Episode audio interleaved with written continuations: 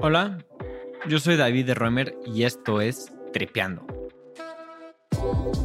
En este podcast tenemos conversaciones con personas increíbles que tienen una cosa en común. Se dedican a perseguir su pasión.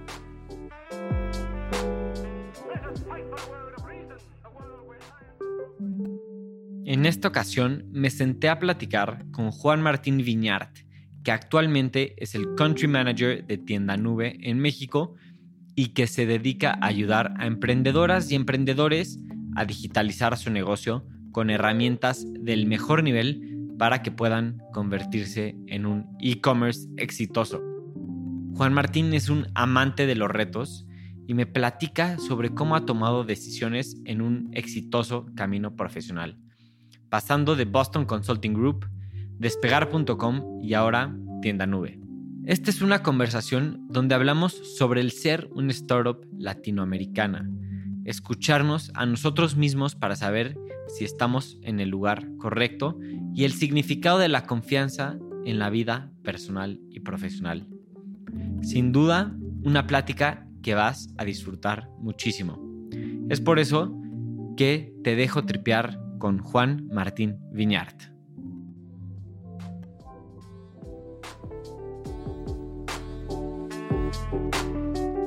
Juan Martín, qué gusto tenerte en Tripeando. ¿Cómo estás? Bien, muchas gracias David por la invitación. Un gusto estar acá Ah. charlando. Estoy muy contento de estar aquí en la oficina de Tienda Nube en México con Emma, que gran con Emma. acompañante. Y quería arrancar preguntándote, ¿dónde te toma esta entrevista en tu vida? O sea, ¿en qué momento estás? ¿En qué andas pensando? ¿Qué se viene? Uh, qué pregunta. ¿Dónde estoy en este momento? A ver, en términos profesionales, personales, un poco de todo. Personal, empezando, es siempre lo que es más, lo más importante. En un momento con mucho foco en mi familia, tengo un hijo de tres años y una hija de un año.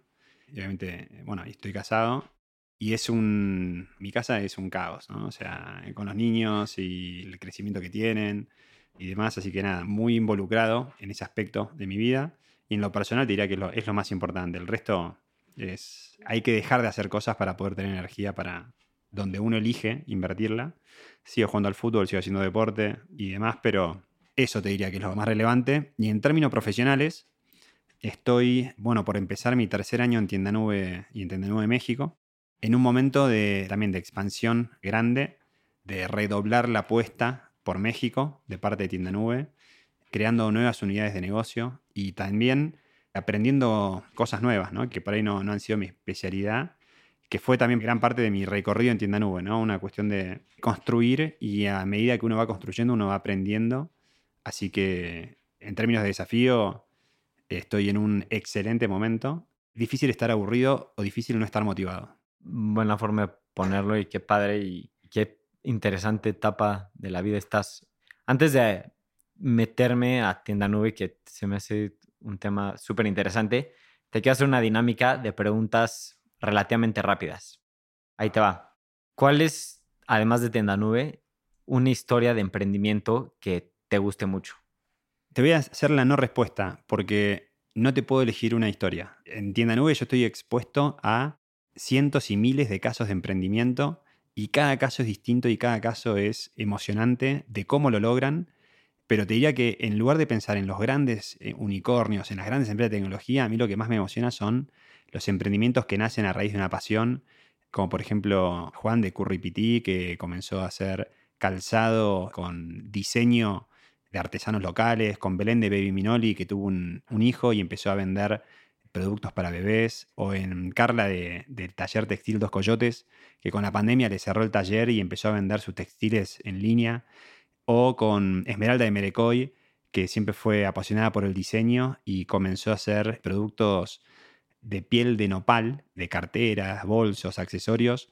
Y así como esas te puedo decir rápidamente 100 que me hacen un universo de, emprendimiento y que cada historia es apasionante y cómo lo hacen porque realmente les gusta. ¿no? Y para mí emprender no es solamente pensar construir una empresa multimillonaria, sino es crear la empresa que cada uno quiere. ¿no?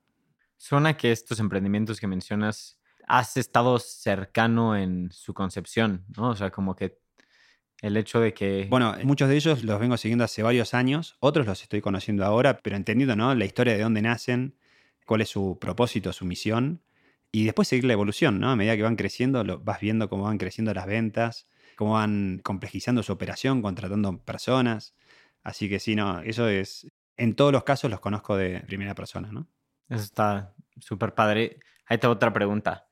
¿Cuál es un buen consejo que hayas recibido recientemente o que hayas aplicado recientemente? Un buen consejo que he recibido recientemente tiene que ver con el desarrollo personal, que cuando uno crece profesionalmente hay una etapa que tiene que ver mucho con consumir el contenido disponible o las best practices o inspirarte en lo que han hecho otros, ¿no? Pero también llega un momento en el cual gran parte del crecimiento viene por conocerse uno mismo. Y no es solamente ver cómo lo hace, cómo lo ha hecho Steve Jobs, cómo lo ha hecho eh, diferentes founders, cómo lo ha hecho Phil Knight, sino que tiene que ver con qué es lo que a uno le funciona, qué es lo que a uno lo energiza, qué es lo que uno prefiere o no prefiere hacer y entender cómo diseñar, bueno, no solamente el día a día, sino la carrera de cada uno, ¿no? El consejo que dices es encuentra algo que te dé energía para levantarte en la mañana y... Claro, eh, el consejo tiene que ver que obviamente hay mucho para crecer, hay que conocer el contexto, hay que conocer las mejores prácticas, pero para crecer también hay que conocerse uno mismo, ¿no? Y ponerse en los lugares donde uno realmente puede tener éxito y en los lugares donde uno sabe que uno no puede tener éxito, entender cómo rodearse o cómo diseñar la situación para tener éxito, ¿no? Siempre. Pero no es solamente tratar de aprender y hacerlo uno, sino entender en los casos en los que hay que complementar con otras cosas, ¿no? Claro. A ver, ahí te va otra. Ya me platicaste un poquito de la etapa en la que estás en tu vida, pero ¿cómo es diferente tu dinámica familiar a la de otras consideras o qué consideras como algo especial de tú ahora como papá? A ver, y qué sé yo, no sé, a ver, cuando... No te voy a decir que, que uno cambia dramáticamente cuando es padre, pero es muy raro que uno no cambie siendo padre. Si una persona te dice, hasta lo escuché en un stand-up, creo que de, de Louis C.K., que dice que si uno cuando tiene hijos no cambia, entonces uno es una persona muy especial. Es muy raro que no tengas que cambiar. Tienes una persona que depende 100% de vos, que todo lo que tú haces tiene un impacto tremendo en su formación, su forma de pensar. Entonces, obviamente que empezás a, a priorizar diferentes cosas. Yo antes por ahí priorizaba que yo, más hacer deporte o salir, conocer lugares y de repente, sí, me sigue encantando, pero no es mi prioridad. Mi prioridad es, es tratar de pasar tiempo con mis hijos y ver que estén bien, etcétera, ¿no? Me encanta. Al estar escuchando otras entrevistas que has hecho y metiéndome a tienda nube, algo que me resaltó mucho fue el concepto de la confianza, como por muchos lados. ¿Qué significa la palabra confianza para ti? ¿Qué significa la palabra confianza? Y la palabra confianza tiene que ver con... Estoy tentado a abrir el diccionario y leer la definición, pero en algún caso concreto es tener... poder discutir abiertamente sobre las ideas, ¿no? O sobre los hechos y poder estar en desacuerdo o estar de acuerdo o saber cuando uno llega a un acuerdo, ese acuerdo se va a respetar de mi lado y del otro lado y es algo que se va construyendo, ¿no? A medida, creo que es eso, ¿no? A medida que se van cumpliendo las diferentes promesas que se van haciendo mutuamente las personas, se construye esa confianza, ¿no? Y cuando se empiezan a fallar sobre esas promesas, es cuando se empieza a caer esa confianza. Pero esa confianza lo que te permite es poder discutir, ¿no? Y tener fuertes discusiones sin que se dañe la relación. Porque tenemos la confianza de que estamos o tenemos el mismo objetivo, ¿no? Y no es una cuestión de yo contra vos, sino que estamos tratando de entender cuál es el mejor curso de acción desde el punto de vista profesional, ¿no? También eh, aplica lo mismo para eh, relaciones personales, para relaciones de pareja, pero tiene que ver con eso, ¿no? Con ir conociéndose y cumpliendo diferentes acuerdos. También la parte del conocimiento es importante, ¿no? Si vos conoces a una sola persona solamente trabajando y tenés, vas a tener menos confianza que con una persona que por ahí jugás al fútbol o que te has tomado unas chelas o que has hecho un asado o que conoces a la familia inclusive, ¿no? Porque empezás a conocer diferentes facetas de esa persona y empiezas a conocer más 360 y te genera mayor cercanía, ¿no? El cara a cara también, ¿no? Si trabajas con una persona solamente de manera remota y no lo ves personalmente, se tarda más en construir esa confianza. Una vez que la confianza está construida, quizás no hace falta tanto, ¿no? Ese contacto diario, pero lleva un tiempo tener ese nivel de, cercanía. Acá, en, por lo menos en Tienda Nueva México, estamos construyendo muchísimas cosas de cero, ¿no? Y tenemos un problema que es, es muy complejo, ¿no? Lo que estamos queriendo construir, no hay un playbook que esté escrito y tenemos que estar iterando constantemente y moviéndonos rápido y tomando decisiones arriesgadas, eh, pero coordinadas entre diferentes áreas. Y para poder tener este, este alto nivel de performance, tenemos que confiar en, que cada persona del equipo va a hacer lo que tiene que hacer. Y para eso, por ejemplo, nosotros acá en Tienda Nube México pasamos de tener un esquema 100% remoto a un esquema híbrido. Y estamos viendo por lo menos un día por semana a la oficina para juntarnos con los equipos y, compartir un poco más de tiempo, ¿no? Y organizando diferentes actividades para lograr esto, este nivel de confianza que necesitamos, ¿no? Para lo que queremos lograr. Nada, eso. Me fui un poco con las ramas. no, pero yo te preguntaba esta parte de la confianza porque, o sea, al meterme a tienda nube, por un lado veo que un empresario o una empresaria tiene que tener mucha confianza en tienda nube de decir, ¿sabes qué? Me voy a lanzar y voy a meter mi negocio en su plataforma, ¿no? Y al mismo tiempo, un cliente, bueno, que creo que esto es algo que seguro te preguntan mucho, pero en México en Latinoamérica, pues Cash is King, la gente le gusta ir a comprar las cosas directamente. Y también hay un elemento de confianza cuando compra en línea, ¿no? Muchas personas no confían en poner su tarjeta. ¿Cómo atacas eso? Se me hace tan complicado. Eso es una barrera que existe para la compra en línea que la tenemos clarísima, ¿no? O sea, en algunas encuestas de la AMBO ha salido como el principal motivo por el cual no compro en línea es el miedo al fraude, ¿no? No sé hoy dónde está ese motivo, pero sabemos que es importante. En parte es un miedo, en parte es una realidad, pero es una realidad en todos los países del mundo, ¿no? Eso, siempre uno está expuesto al fraude eh, en el e-commerce y sabemos que es algo que tiende a de crecer. ¿Por qué? Porque a medida que más personas compran en línea, significa más negocio para el mundo de procesamiento de pagos o para el mundo del e-commerce, y al haber más negocios mejoran los motores antifraude, mejores, mejora la competencia, la propuesta de cobertura de fraude, etc. Y mejora también, bueno, la competencia por ofrecer la mejor experiencia de compra, ¿no? Entonces, sí sabemos que, que existe este miedo, pero que eventualmente la manera de eliminarlo es mejorando el ecosistema. ¿no? Mientras más gente compre, más va, a mejorar el ecosistema. Mientras más mejora el ecosistema, más gente se va a animar a comprar. Y muchas veces uno tiene miedo a comprar por primera vez. Pero cuando uno compra por primera vez, después la segunda es mucho más fácil. La tercera y la cuarta vienen solos. Un efecto que ayudó muchísimo a eliminar este miedo fue, por ejemplo, las apps de transporte o las apps de delivery, que te exigen poner la tarjeta de crédito en una app. Y muchísimas personas pusieron la tarjeta de crédito por primera vez en su vida en el teléfono para poder tomarse un Uber, por ejemplo. ¿no? Tarjeta de débito, crédito. Y una vez que se rompió esa barrera, después fue, bueno, bueno, y ahora voy a comprar en un marketplace. Bueno, y me animo a poner mi tarjeta en Amazon, en Mercado Libre. Y después, que también es mucho más sencillo que, o uno se anima más a hacer eso que a comprarle a eh, una tienda independiente, ¿no? Y eventualmente se van rompiendo esos miedos y uno se va animando a más y en el camino del miedo a fraude se van eliminando barreras y tiende a que se vaya cubriendo por capas, ¿no? Y eventualmente la gente se anime a comprarle más todavía al emprendedor que tiene la misma tecnología que por ahí tiene un gran marketplace y simplemente no lo hace por una cuestión de miedo, ¿no? Juan Martín, algo que me gusta mucho de Tienda Nube en esta investigación ha sido que están atacando un problema súper complejo. Y creo que cuando alguien está viendo problemas tan complejos, quizás es algo como mexicano o latino, usualmente busca soluciones gringas o europeas. Y a mí, o sea, se construyen cosas que ataquen estos problemas tan ambiciosos, le sea latinoamericana, es un orgullo, creo que para cualquier latino. Y te quería preguntar, ¿qué tan importante es para Tienda Nube ser argentina, ser latinoamericana? ¿Y cómo les ayuda a venderle a latinoamericanos? El que ustedes entiendan a quién le hablan? La respuesta a esa pregunta no es tan fácil, ¿no? Pero es muy claro que emprender en Holanda, emprender en Canadá o emprender en México es muy distinto, ¿no? O sea, el nivel de complejidad que tienen los países es muy diferente y, hay que entender cada país, ¿no? O sea, o mismo el caso de fraude, ¿no?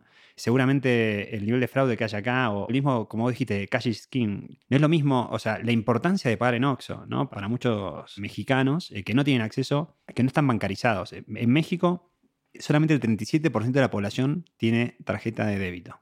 37%. Con lo cual también es un reflejo de que el contexto es distinto, ¿no? De, para vender y mismo para comprar. Y entender esos problemas complejos y poder eh, diseñar productos que resuelvan esas fricciones es muy importante país a país, ¿no? Y por ahí te, hablé de pagos y te hablé de envíos, pero hay una cuestión también de atención, ¿no? De que queremos que nos atiendan de otra manera, que queremos que nos atiendan en nuestro idioma, o la misma forma de layout o de mostrar o del idioma, ¿no? O sea, también no todo el mundo en, América Latina habla en inglés, ¿no? Entonces es importante tener comunicación que sea 100% en español, que te permite también generar esa confianza, ¿no? Que no estás hablando con una persona que está en, o mismo que esté en tu país, ¿no? Si vos querés que te atienda alguien, querés tener a alguien mexicano y el equipo de soporte no está acá, ¿no? Creo que cambia mucho la perspectiva para alguien que está abriendo su comercio, como que creo que es un espada de dos filos, ¿no? O sea, por un lado es como romper esa barrera de que Estados Unidos o una empresa europea te debe generar más confianza, pero por el otro lado, que alguien hable tu idioma, que entienda tus problemas, que sepa cuál es la ley y la cultura. Bueno, pero hay, hay algunos ejemplos. Mercado Libre es el marketplace líder de México, por ejemplo. Y compite contra players norteamericanos. Y Despegar, en, OTAs es el líder en México. Y compite contra players internacionales también. Entonces, hay casos de éxito también de la hermandad latinoamericana, ¿no? A mí me gusta el rock en español. A mí igual. y te quería preguntar, Juan Martín, ahorita, ¿cuál es el reto principal de Tienda Nube? ¿Qué sigue? Bueno, nosotros venimos con un, muy buen crecimiento en México y vamos a seguir invirtiendo en el país y se van a venir muchísimos lanzamientos los próximos meses, pero quizás como una novedad interesante es que de acá a poquito tiempo vamos a lanzar una universidad de e-commerce en México que va a tener contenido de todos los aspectos que tienen que ver con emprender de manera digital. ¿no? Va a tener conocimiento de cómo pautar en Google, cómo pautar en, en Facebook, Instagram, TikTok, estructuras de costo, cómo crear tu tienda en línea, cómo vender en marketplaces, cómo sacar fotografía, qué es una buena experiencia de usuario. Va a tener muchísimo contenido, lo vamos a desarrollar acá en México para el consumidor mexicano y va a ser gratuito. Entonces, eso creemos nosotros que va a ayudar muchísimo al ecosistema. Creo que a los clientes de tienda en línea a que puedan vender más y a los que no se han animado todavía a que ganen un poco de confianza para, para comenzar a hacerlo, porque para emprender hay que empezar. Eh, si uno espera saber todo para ponerse a emprender, no lo va a hacer nunca. Y por lo menos creemos que esta herramienta no solamente va a ayudar y va a capacitar, sino que también le va a dar confianza a los emprendedores para que lo empiecen a hacer y que sepan de que si en un momento se traban y sienten que tienen un gap de conocimiento, tengan un lugar donde lo puedan ir a buscar. Juan Martín, cuéntame, ¿dónde entra? O sea, yo soy David y quiero empezar un negocio de zapatos. ¿Dónde entra tienda nube durante el proceso? Bueno, lo que nosotros vemos es que el primer paso de cada emprendedor está focalizado por lo general en el producto, ¿no? Si tú quieres emprender en términos de zapatos, probablemente ya sepas qué zapatos quieres vender, ¿no? Ya sepas qué diseño, qué materiales y vas a comenzar a construir el producto. Ahora, una vez que tú tienes el producto, el siguiente paso es venderlo, ¿no? La distribución. Y lo que nosotros hemos visto históricamente que es una excelente forma de construir una marca es crear una comunidad alrededor del producto que tú estás vendiendo. Una comunidad que entienda el producto, que no solamente el producto, sino la filosofía con la cual tú estás construyendo esta marca. ¿no? Decía, Esmeralda de Merecoy no solamente vende bolsos, sino que vende bolsos de productos sustentables, ¿no? Eh, con productos hechos de piel de nopal, ¿no? con productos hechos de lino y cosas vegetales. Y crea una comunidad que siga y comulgue con esa marca, ¿no? El camino para hacerlo, lo que nosotros vemos que funciona muy bien, es crear unas redes sociales, unas redes sociales donde haya gente que pueda seguir, que pueda ver las novedades, las publicaciones, que escuche de primera persona de qué se trata.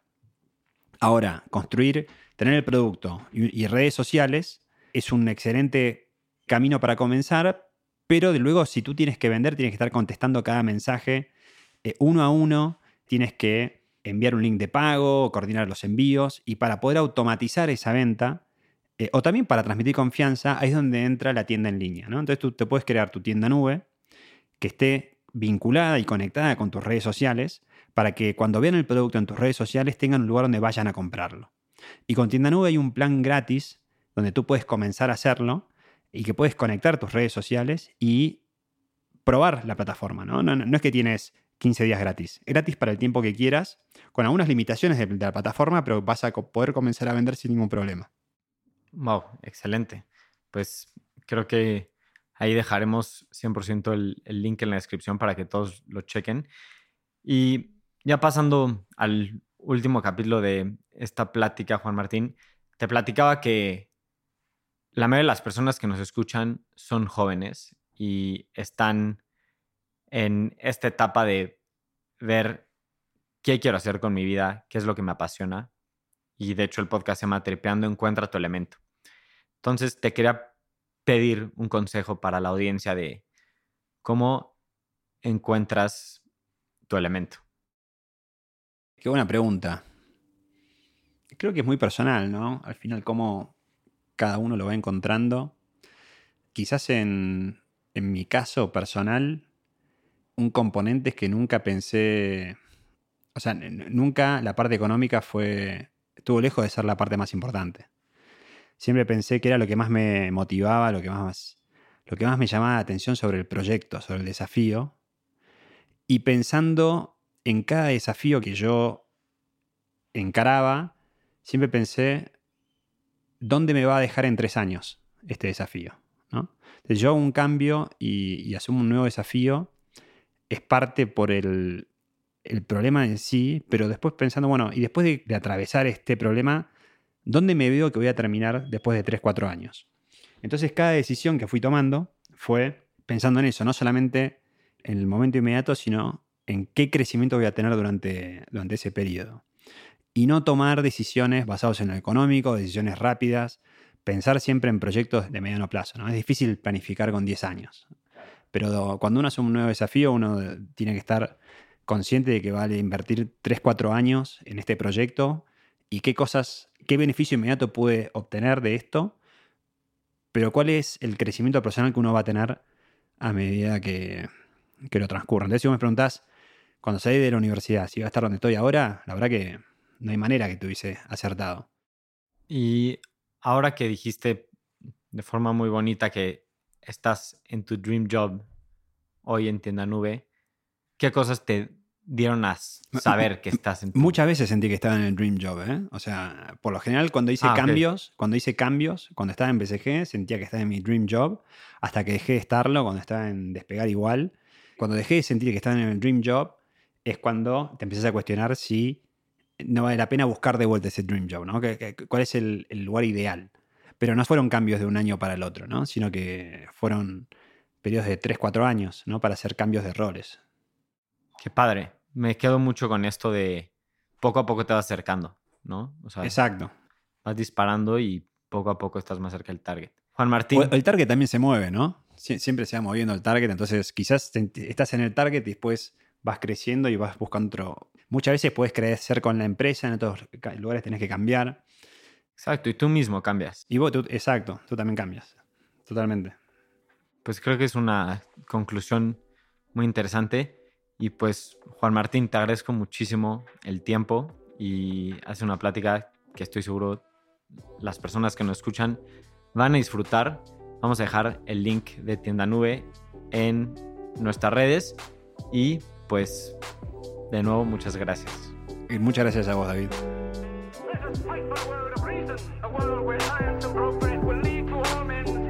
Why don't we crystallize imagination? I have my mind. Mind needs books like a sword needs a whetstone.